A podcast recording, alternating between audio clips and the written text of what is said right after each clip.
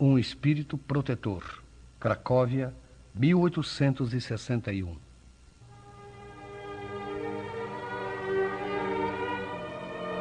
Quando considero a brevidade da vida, causa-me dolorosa impressão a vossa incessante preocupação com os bens materiais, enquanto dedicais tão pouca importância e consagrais tão reduzido tempo ao aperfeiçoamento moral que vos será levado em conta na eternidade.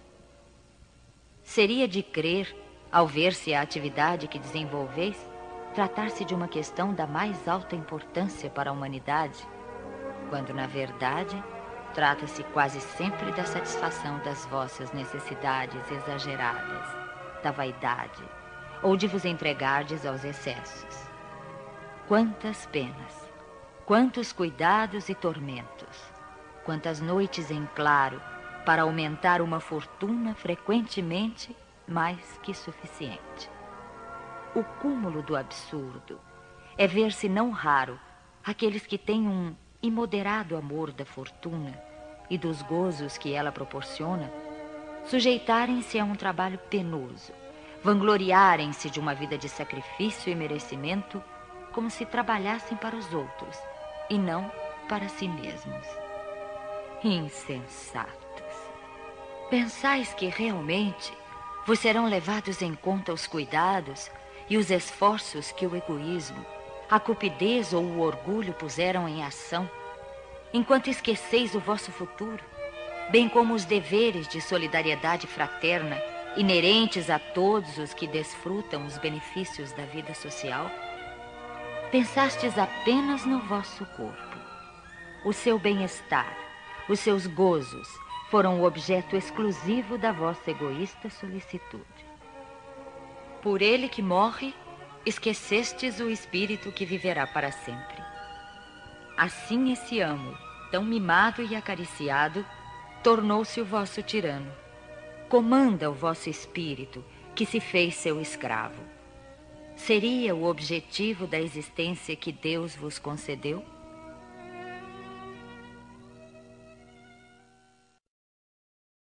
Fenelon.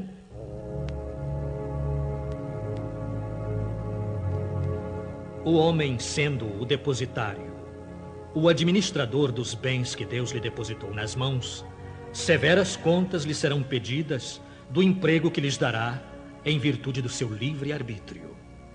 O mau emprego consiste em utilizá-los somente para sua satisfação pessoal. Ao contrário, o emprego é bom sempre que dele resulta algum bem para os outros. O mérito é proporcional ao sacrifício que para tanto se impõe. A beneficência é apenas um dos modos de empregar a fortuna. Ela alivia a miséria atual, aplaca a fome, preserva do frio e dá asilo ao abandonado. Mas um dever igualmente imperioso, igualmente meritório, é o de prevenir a miséria.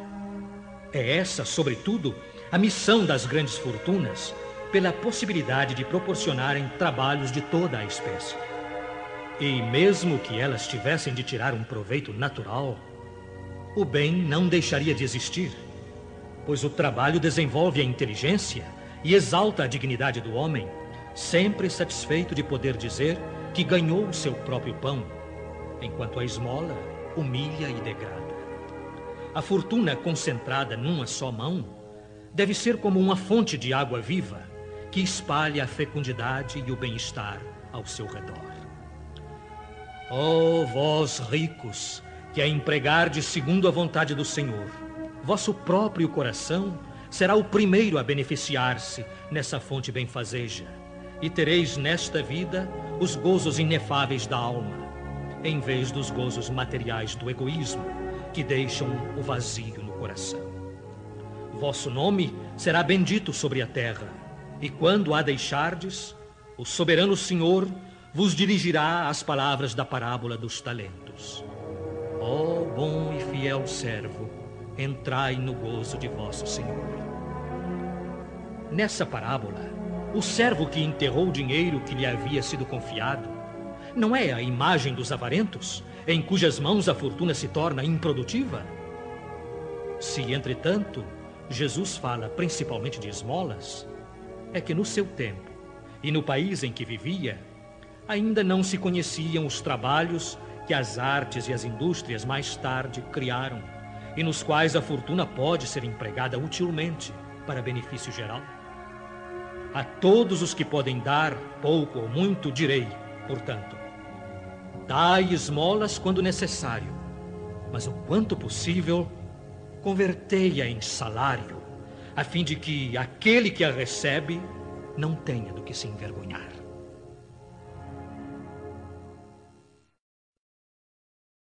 Desprendimento dos bens terrenos. Lacordaire.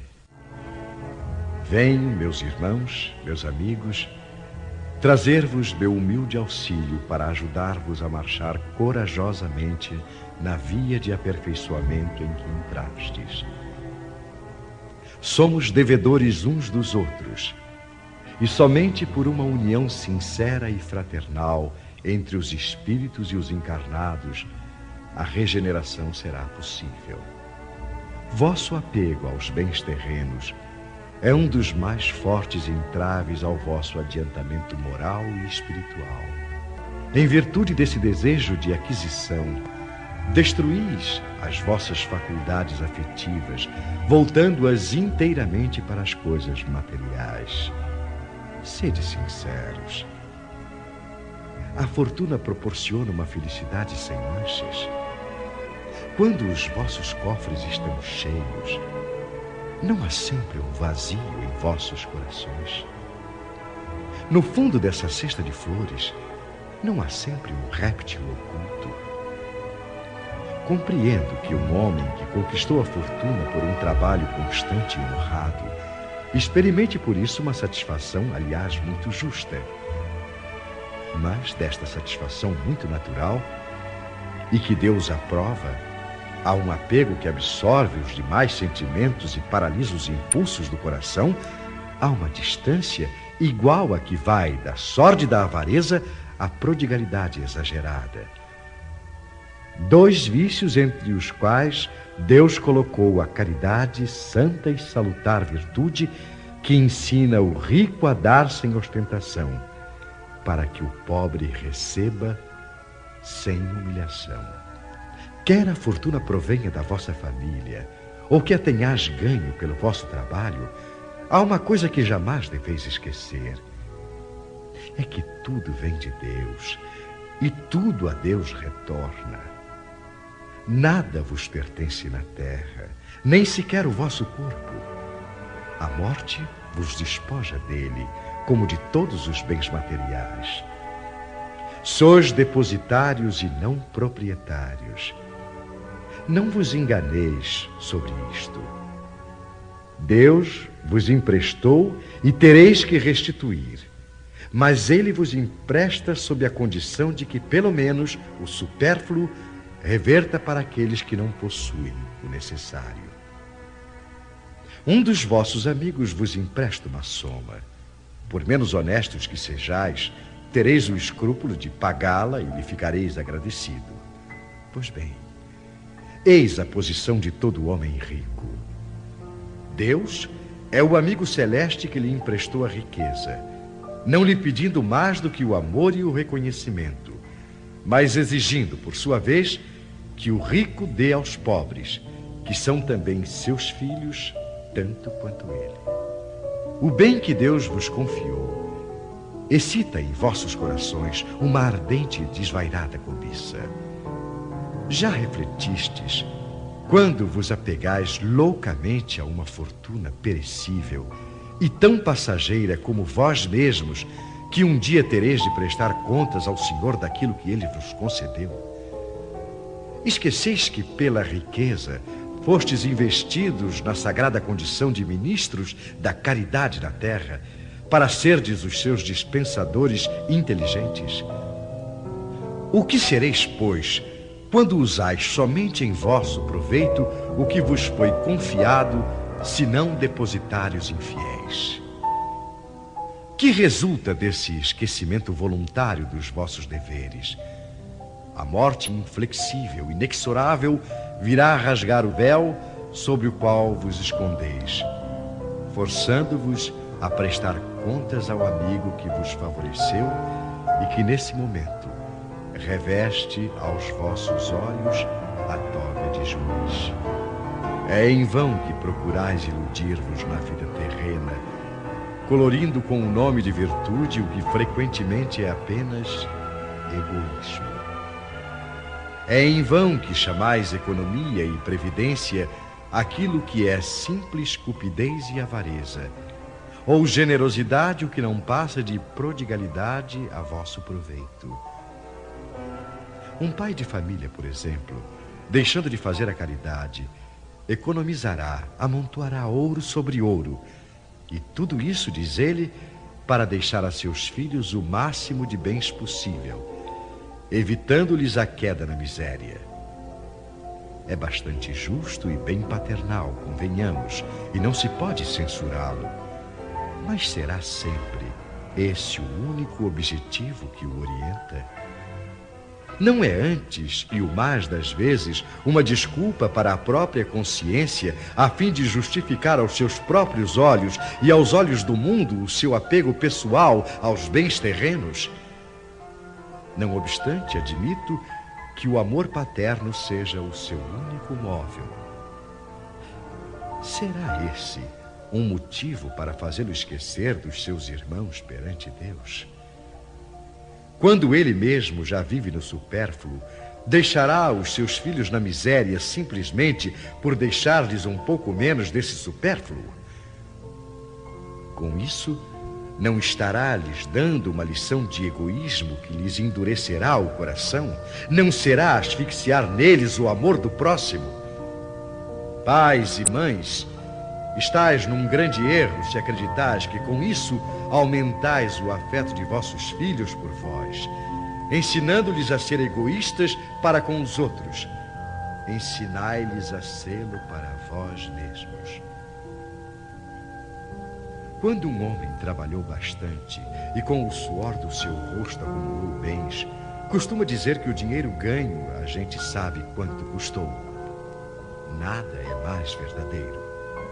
Pois bem, que esse homem, confessando conhecer todo o valor do dinheiro, faça a caridade segundo as suas posses, terá mais mérito do que o outro, que, nascido na abundância, ignora as rudes fadigas do trabalho. Mas se esse homem, que recorda suas penas, seus esforços, se fizer egoísta, duro para com os pobres, será muito mais culpado que os outros. Porque quanto mais conhecemos por nós mesmos as dores ocultas da miséria, mais devemos interessar-nos pelo socorro aos outros. Infelizmente, o homem de posses carrega sempre consigo outro sentimento tão forte como o apego à fortuna. Não é raro ver-se o novo rico aturdir o infeliz que lhe pede assistência com a história dos seus trabalhos e das suas habilidades, ao invés de ajudá-lo e terminar por dizer: Faça como eu fiz.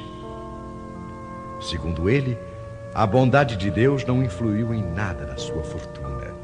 Somente a ele cabe todo o mérito. Seu orgulho põe-lhe uma venda nos olhos e um tampão nos ouvidos.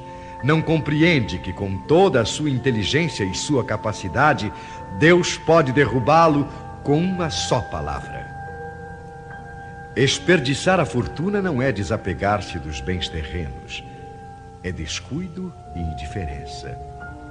O homem como depositário dos bens que possui, não tem o direito de dilapidá-los ou de confiscá-los para o seu proveito. A prodigalidade não é generosidade, mas quase sempre uma forma de egoísmo.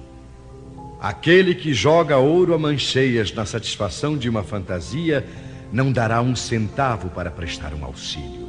O desapego dos bens terrenos consiste em considerar a fortuna no seu justo valor em saber servir-se dela para os outros e não apenas para si mesmo, a não sacrificar por ela os interesses da vida futura, em perdê-la sem reclamar, se aprover a Deus retirá-la, se por imprevistos reveses vos tornardes como Jó, dizei como ele, Senhor, Vós me destes, vós me tirastes, que a vossa vontade seja feita. Eis o verdadeiro desprendimento.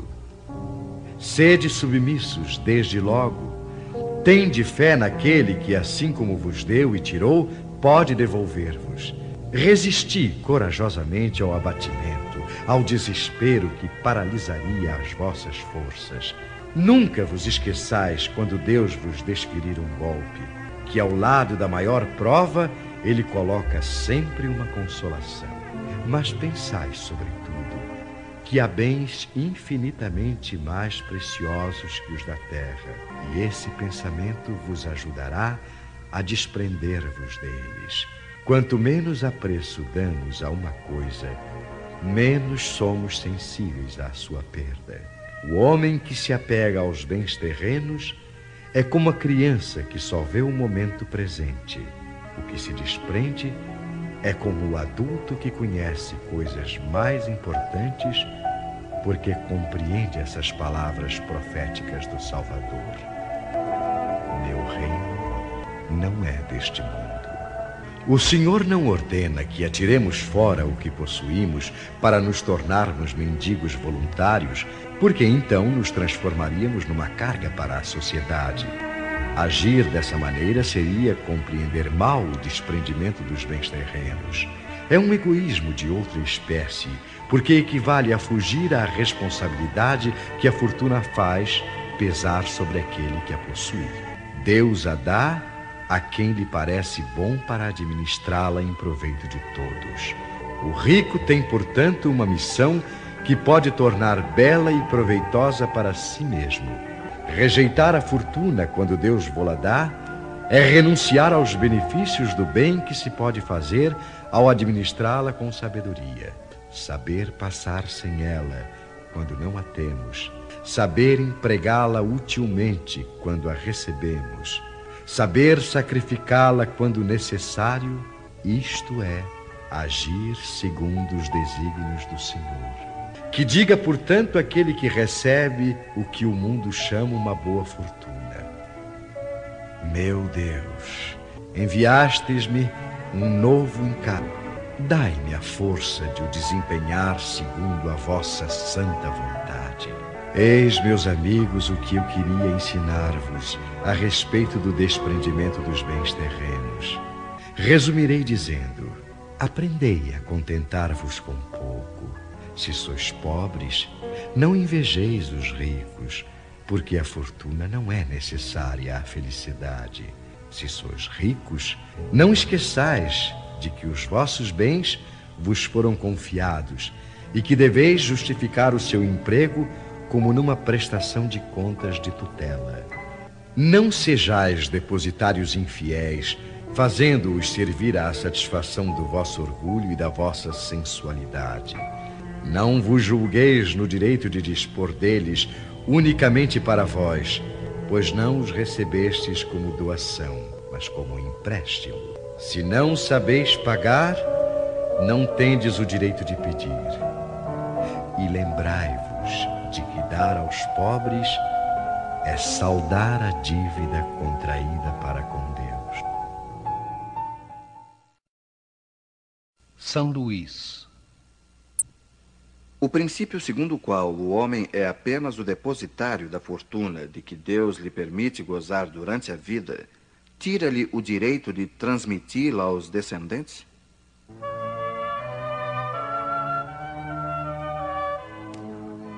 O homem pode perfeitamente transmitir, ao morrer, os bens de que gozou durante a vida, porque a execução desse direito está sempre subordinada à vontade de Deus que pode, quando o quiser, impedir que os descendentes venham a gozá-los.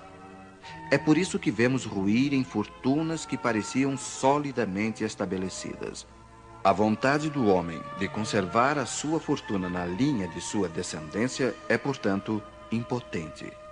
Mas isso não lhe tira o direito de transmitir o empréstimo recebido, desde que Deus o retirará quando julgar conveniente.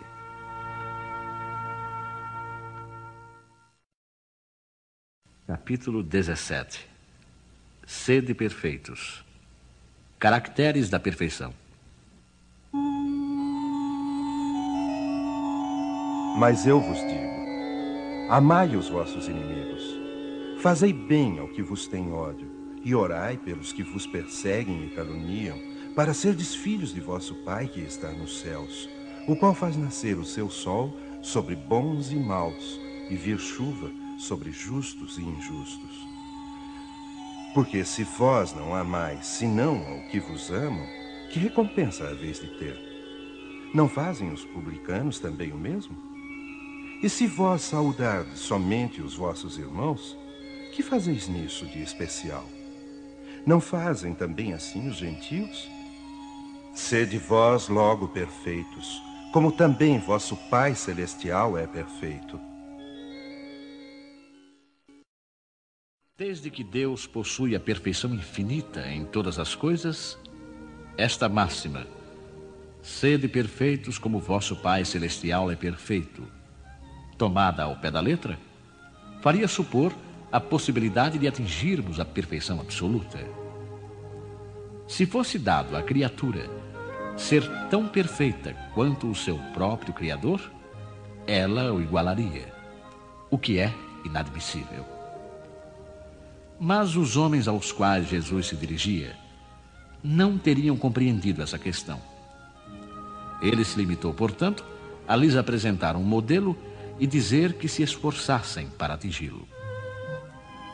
Devemos, pois, entender por essas palavras a perfeição relativa de que a humanidade é suscetível e que mais pode aproximá-la da divindade. Mas em que consiste essa perfeição? Jesus mesmo o disse: Amai os vossos inimigos, fazei bem aos que vos têm ódio e orai pelos que vos perseguem e caluniam. Com isso, mostra que a essência da perfeição é a caridade, na sua mais ampla acepção, porque ela implica a prática de todas as outras virtudes. Com efeito, se observarmos o resultado de todos os vícios, e mesmo dos simples defeitos, reconheceremos que não há nenhum que não altere mais ou menos o sentimento de caridade, porque todos nascem do egoísmo e do orgulho, que são a sua negação. Porque tudo o que excita exageradamente o sentimento da personalidade destrói, ou, quando nada, enfraquece os princípios da verdadeira caridade, que são a benevolência, a indulgência, o sacrifício e o devotamento. O amor do próximo, estendido até o amor dos inimigos, não podendo aliar-se com nenhum defeito contrário à caridade, é sempre, por isso mesmo, o indício de uma superioridade moral maior ou menor, do que resulta que o grau de perfeição está na razão da extensão do amor ao próximo. Eis porque Jesus depois de haver dado a seus discípulos as regras da caridade no que ela tem de mais sublime, lhes disse: Sede logo perfeitos, como também vosso Pai Celestial é perfeito.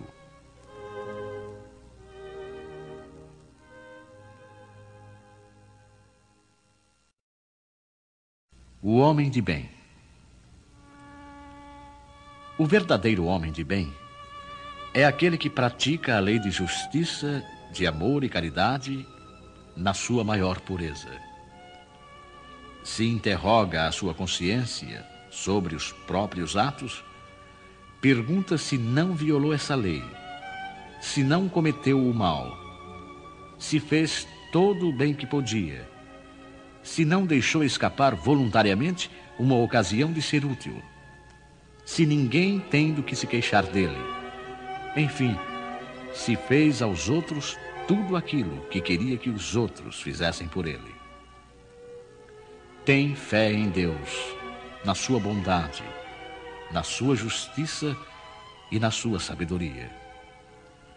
Sabe que nada acontece sem a sua permissão e submete-se em todas as coisas à sua vontade. Tem fé no futuro e por isso coloca os bens espirituais acima dos bens temporais. Sabe que todas as vicissitudes da vida, todas as dores, todas as decepções são provas ou expiações e as aceita sem murmurar. O homem possuído pelo sentimento de caridade e de amor ao próximo faz o bem pelo bem, sem esperar recompensa. Paga o mal com o bem. Toma a defesa do fraco contra o forte e sacrifica sempre o seu interesse à justiça. Encontra sua satisfação nos benefícios que distribui, nos serviços que presta, nas venturas que promove, nas lágrimas que faz secar nas consolações que leva aos aflitos. Seu primeiro impulso é o de pensar nos outros antes que em si mesmo, de tratar dos interesses dos outros antes que dos seus. O egoísmo, ao contrário, calcula os proveitos e as perdas de cada ação generosa. É bom, humano e benevolente para com todos, sem distinção de raças nem de crenças, porque vê todos os homens como irmãos. Respeita nos outros todas as convicções sinceras e não lança o anátema aos que não pensam como ele. Em todas as circunstâncias, a caridade é o seu guia. Considera que aquele que prejudica os outros com palavras maldosas que fere a suscetibilidade alheia com o seu orgulho e o seu desdém, que não recua à ideia de causar um sofrimento, uma contrariedade, ainda que ligeira, quando a pode evitar, falta ao dever do amor ao próximo e não merece a clemência do Senhor. Não tem ódio nem rancor, nem desejos de vingança. A exemplo de Jesus, perdoa e esquece as ofensas, e não se lembra senão dos benefícios. Porque sabe que será perdoado conforme houver perdoado. É indulgente para as fraquezas alheias, porque sabe que ele mesmo tem necessidade de indulgência. E se lembra destas palavras do Cristo: Aquele que está sem pecado, atire a primeira pedra. Não se compraz em procurar os defeitos dos outros, nem em pô-los em evidência. Se há necessidade o obriga a isso, procura sempre o bem que pode atenuar o mal. Estuda as suas próprias imperfeições e trabalha sem cessar em combatê-las. Todos os seus esforços tendem a permitir-lhe dizer amanhã que traz em si alguma coisa melhor do que na véspera. Não tenta fazer valer nem o seu espírito, nem os seus talentos às expensas de outrem. Pelo contrário, aproveita todas as ocasiões para fazer ressaltar as vantagens dos outros. Não se envaidece em nada com a sua sorte, nem com os seus predicados pessoais, porque sabe que tudo quanto lhe foi dado pode ser retirado. Usa, mas não abusa dos bens que lhe são concedidos, porque sabe tratar-se de um depósito, do qual deverá prestar contas, e que o emprego mais prejudicial para si mesmo que poderá lhes dar é pô-los ao serviço da satisfação de suas paixões. Se nas relações sociais Alguns homens se encontram na sua dependência, trata-os com bondade e benevolência, porque são seus iguais perante Deus. Usa sua autoridade para erguer-lhes o moral e não para os esmagar com seu orgulho. E evita tudo quanto poderia tornar mais penosa a sua posição subalterna. O subordinado, por sua vez, compreende os deveres da sua posição e tem o escrúpulo de procurar cumpri-los conscienciosamente. O homem de bem, enfim, respeita nos seus semelhantes todos os direitos que lhes são assegurados pelas leis da natureza, como desejaria que os seus fossem respeitados. Esta não é a relação completa das qualidades que distinguem o homem de bem. Mas quem quer que se esforce para possuí-las, estará no caminho que conduz às demais.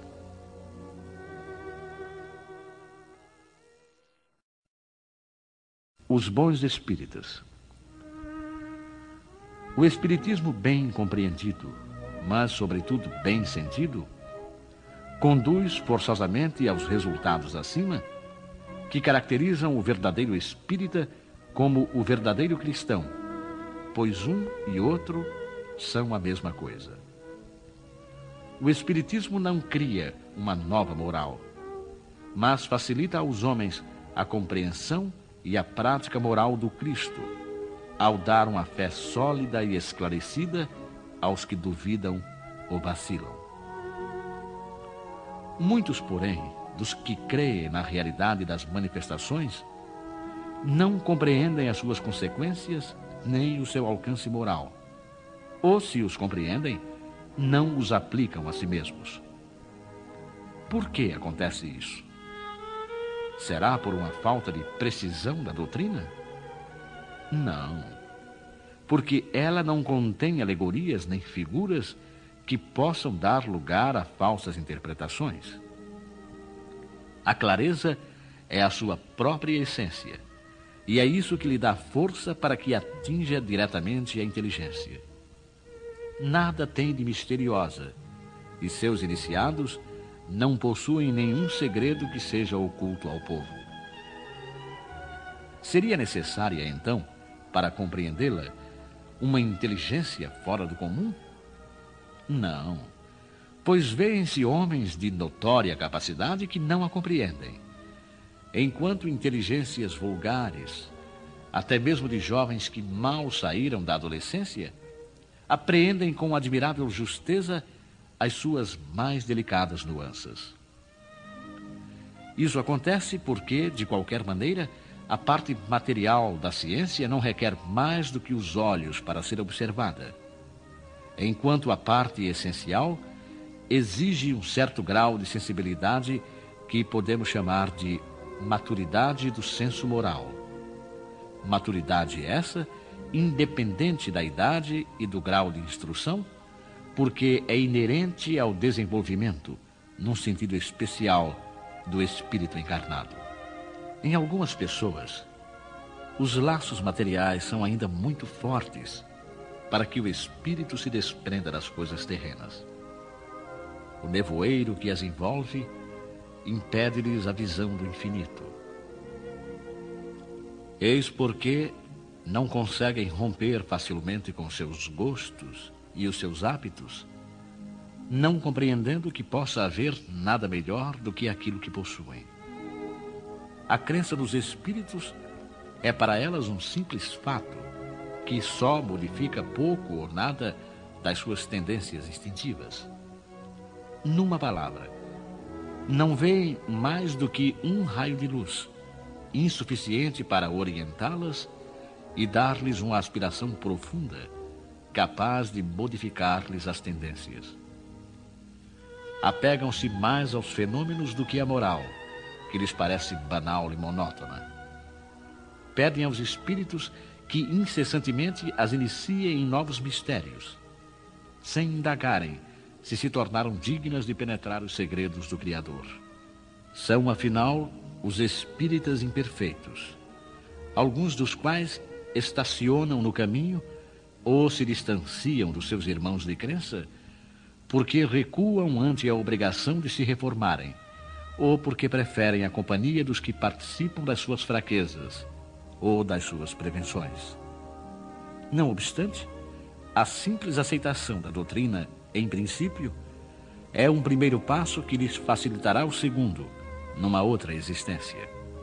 Aquele que podemos, com razão, qualificar de verdadeiro e sincero espírita, encontra-se num grau superior de adiantamento moral. O espírito já domina mais completamente a matéria e lhe dá uma percepção mais clara do futuro. Os princípios da doutrina fazem-lhe vibrar as fibras, que nos outros permanecem mudas. Numa palavra, foi tocado no coração e por isso a sua fé é inabalável. Um é como o músico que se comove com os acordes. O outro apenas ouve os sons. Reconhece-se o verdadeiro espírita pela sua transformação moral e pelos esforços que faz para dominar suas más inclinações. Enquanto um se compraz no seu horizonte limitado, o outro, que compreende a existência de alguma coisa melhor, esforça-se para se libertar e sempre o consegue quando dispõe de uma vontade firme.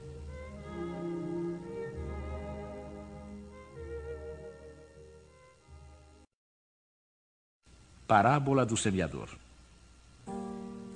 Naquele dia, saindo Jesus de casa, assentou-se à borda do mar. E vieram para ele muitas gentes, de tal sorte que entrando em uma barca se assentou, e toda a gente estava em pé na ribeira. E lhes falou muitas coisas por parábolas. Eis aí que saiu o que semeia a semear. E quando semeava, uma parte das sementes caiu junto da estrada, e vieram as aves do céu e comeram-na. Outra, porém, caiu em pedregulho, onde não tinha muita terra, e logo nasceu, porque não tinha altura de terra. Mas saindo o sol, se queimou, e porque não tinha raiz, se secou. Outra, igualmente, caiu sobre os espinhos, e cresceram os espinhos, e estes a afogaram. Outra, enfim, caiu em boa terra, e dava fruto, havendo grãos que rendiam a cento por um, outros a sessenta, outros a trinta. O que tem ouvidos de ouvir, ouça. Ouvi, pois, vós, outros, a parábola do semeador. Todo aquele que ouve a palavra do reino e não a entende, vem o mal e arrebata o que se semeou no seu coração. Este é o que recebeu a semente junto da estrada. Mas o que recebeu a semente no pedregulho, este é o que ouve a palavra e logo a recebe com gosto. Porém, ele não tem em si raiz. Antes é de pouca duração. E quando lhe sobrevém tribulação e perseguição por amor da palavra, logo se escandaliza. E o que recebeu a semente entre espinhos, este é o que ouve a palavra Porém, os cuidados deste mundo e o engano das riquezas sufocam a palavra e fica infrutuosa. E o que recebeu a semente em boa terra, este é o que ouve a palavra e a entende, e dá fruto, e assim um dá cento e outro sessenta, e outro trinta por um.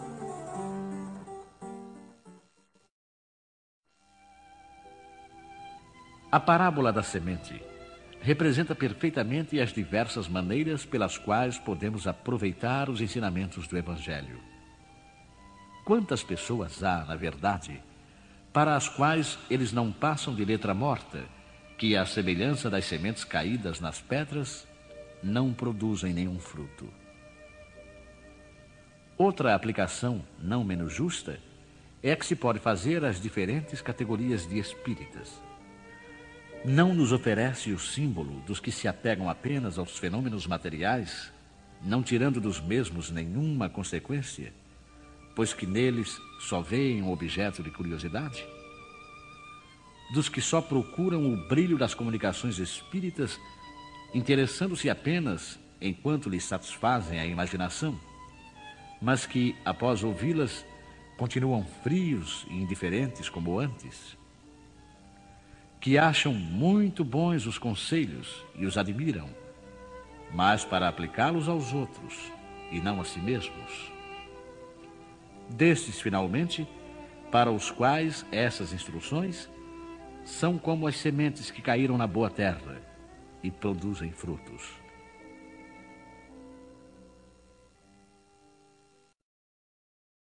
Instruções dos Espíritos. O dever. Lázaro, Paris, 1863. O dever é a obrigação moral. primeiro para consigo mesmo e depois para com os outros. O dever é a lei da vida. Encontramos-lo nos mínimos detalhes, como nos atos mais elevados. Quero falar aqui somente do dever moral e não do que se refere às profissões. Na ordem dos sentimentos, o dever é muito difícil de ser cumprido, porque se encontra em antagonismo com as seduções do interesse e do coração. Suas vitórias não têm testemunhas e suas derrotas não sofrem repressão. O dever íntimo do homem está entregue ao seu livre arbítrio. O aguilhão da consciência esse guardião da probidade interior o adverte e sustenta, mas ele se mostra quase sempre impotente diante dos sofismas da paixão. O dever do coração, fielmente observado, eleva o homem. Mas como precisar esse dever? Onde ele começa? Onde acaba? O dever começa precisamente no ponto em que ameaçais a felicidade ou a tranquilidade de vosso próximo, e termina no limite que não desejaríeis ver transposto em relação a vós mesmos. Deus criou todos os homens iguais para a dor. Pequenos ou grandes, ignorantes ou instruídos, sofrem todos pelos mesmos motivos, a fim de que cada um pese judiciosamente o mal que pode fazer. Não existe o mesmo critério para o bem que é infinitamente mais variado nas suas expressões. A igualdade em relação à dor é uma sublime previsão de Deus que quer que seus filhos, instruídos pela experiência comum, não cometam o mal, desculpando-se com a ignorância dos seus efeitos. O dever é o resumo prático de todas as especulações morais. É uma intrepidez da alma que enfrenta as angústias da luta é austero e dócil, pronto a dobrar-se às mais diversas complicações, mas permanecendo inflexível diante de suas tentações. O homem que cumpre o seu dever ama a Deus mais que as criaturas, e as criaturas mais que a si mesmo. É, a um só tempo, juiz e escravo na sua própria causa. O dever é o mais belo galardão da razão. Ele nasce dela como o filho nasce da mãe. O homem deve amar o dever, não porque ele o preserve dos males da vida, aos quais a humanidade não pode subtrair-se, mas porque ele transmite à alma o vigor necessário ao seu desenvolvimento. O dever se engrandece e esplende sob uma forma sempre mais elevada em cada uma das etapas superiores da humanidade. A obrigação moral da criatura para com Deus jamais cessa, porque ela deve refletir as virtudes do Eterno, que não aceita um esboço imperfeito, mas deseja que a grandeza da sua obra resplandeça aos seus olhos. A virtude, Cardeal Morlot. A virtude, no seu grau mais elevado, abrange o conjunto de todas as qualidades essenciais que constituem o homem de bem. Ser bom, caridoso, trabalhador, sóbrio, modesto são as qualidades do homem virtuoso. Infelizmente, são quase sempre acompanhadas de pequenas falhas morais que as deslustram e enfraquecem. Aquele que faz alarde de sua virtude não é virtuoso pois lhe falta a principal qualidade, a modéstia.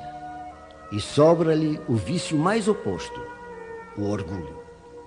A virtude realmente digna desse nome não gosta de exibir-se. Temos de adivinhá-la, mas ela se esconde na sombra, foge à admiração das multidões. São Vicente de Paulo era virtuoso. O digno cura de Ars era virtuoso. E assim muitos outros, pouco conhecidos do mundo, mas conhecidos de Deus. Todos esses homens de bem ignoravam que eram virtuosos. Deixavam-se levar pela corrente das suas santas inspirações e praticavam o bem com absoluto desinteresse e completo esquecimento de si mesmos. É para essa virtude, assim compreendida e praticada, que eu vos convido, meus filhos, para essa virtude realmente cristã e verdadeiramente espírita que eu vos convido a consagrar-vos. Mas afastai de vossos corações os sentimentos do orgulho, da vaidade, do amor próprio, que deslustram sempre as mais belas qualidades. Não imiteis esse homem que se apresenta como modelo e se gaba das próprias qualidades para todos os ouvidos tolerantes. Essa virtude de ostentação esconde quase sempre uma infinidade de pequenas torpezas e odiosas fraquezas. O homem que se exalta a si mesmo, que eleva estátuas à sua própria virtude, em princípio aniquila por essa única razão todos os méritos que efetivamente podia ter. E que direi daquele cujo valor se reduz a parecer o que não é? Compreendo perfeitamente que aquele que faz o bem sente uma satisfação íntima no fundo do coração. Mas desde o momento em que essa satisfação se exterioriza para provocar elogios, degenera em amor próprio. Ah, vós todos a quem a fé espírita reanimou com seus raios e que sabeis quanto o homem se encontra longe da perfeição, jamais vos entregueis a essa estultícia. A virtude é uma graça que desejo para todos os espíritas sinceros, mas com esta advertência. Mais vale menos virtudes na modéstia do que muitas no orgulho. Foi pelo orgulho que as humanidades se perderam sucessivamente. É pela humildade que elas um dia deverão redimir-se.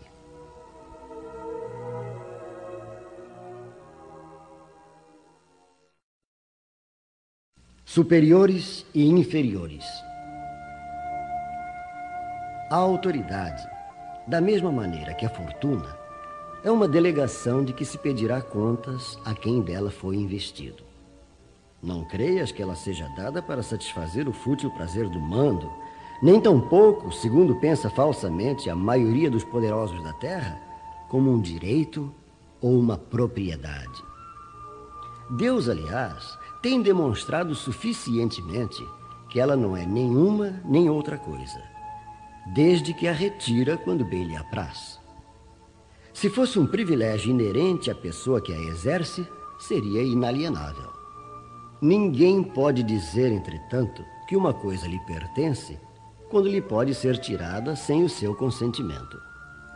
Deus concede autoridade a título de missão ou de prova, conforme lhe convém, e da mesma forma a retira. O depositário da autoridade, de qualquer extensão que esta seja, desde a do senhor sobre o escravo até a do soberano sobre o povo, não deve esquivar-se a responsabilidade de um encarregado de almas, pois responderá pela boa ou má orientação que der aos seus subordinados. E as faltas que estes puderem cometer, os vícios a que forem arrastados em consequência dessa orientação, ou dos maus exemplos recebidos, recairão sobre ele. Da mesma maneira, colherá os frutos de sua solicitude por conduzi-los ao bem. Todo homem tem na terra uma pequena ou uma grande missão. Qualquer que ela seja, sempre lhe é dada para o bem.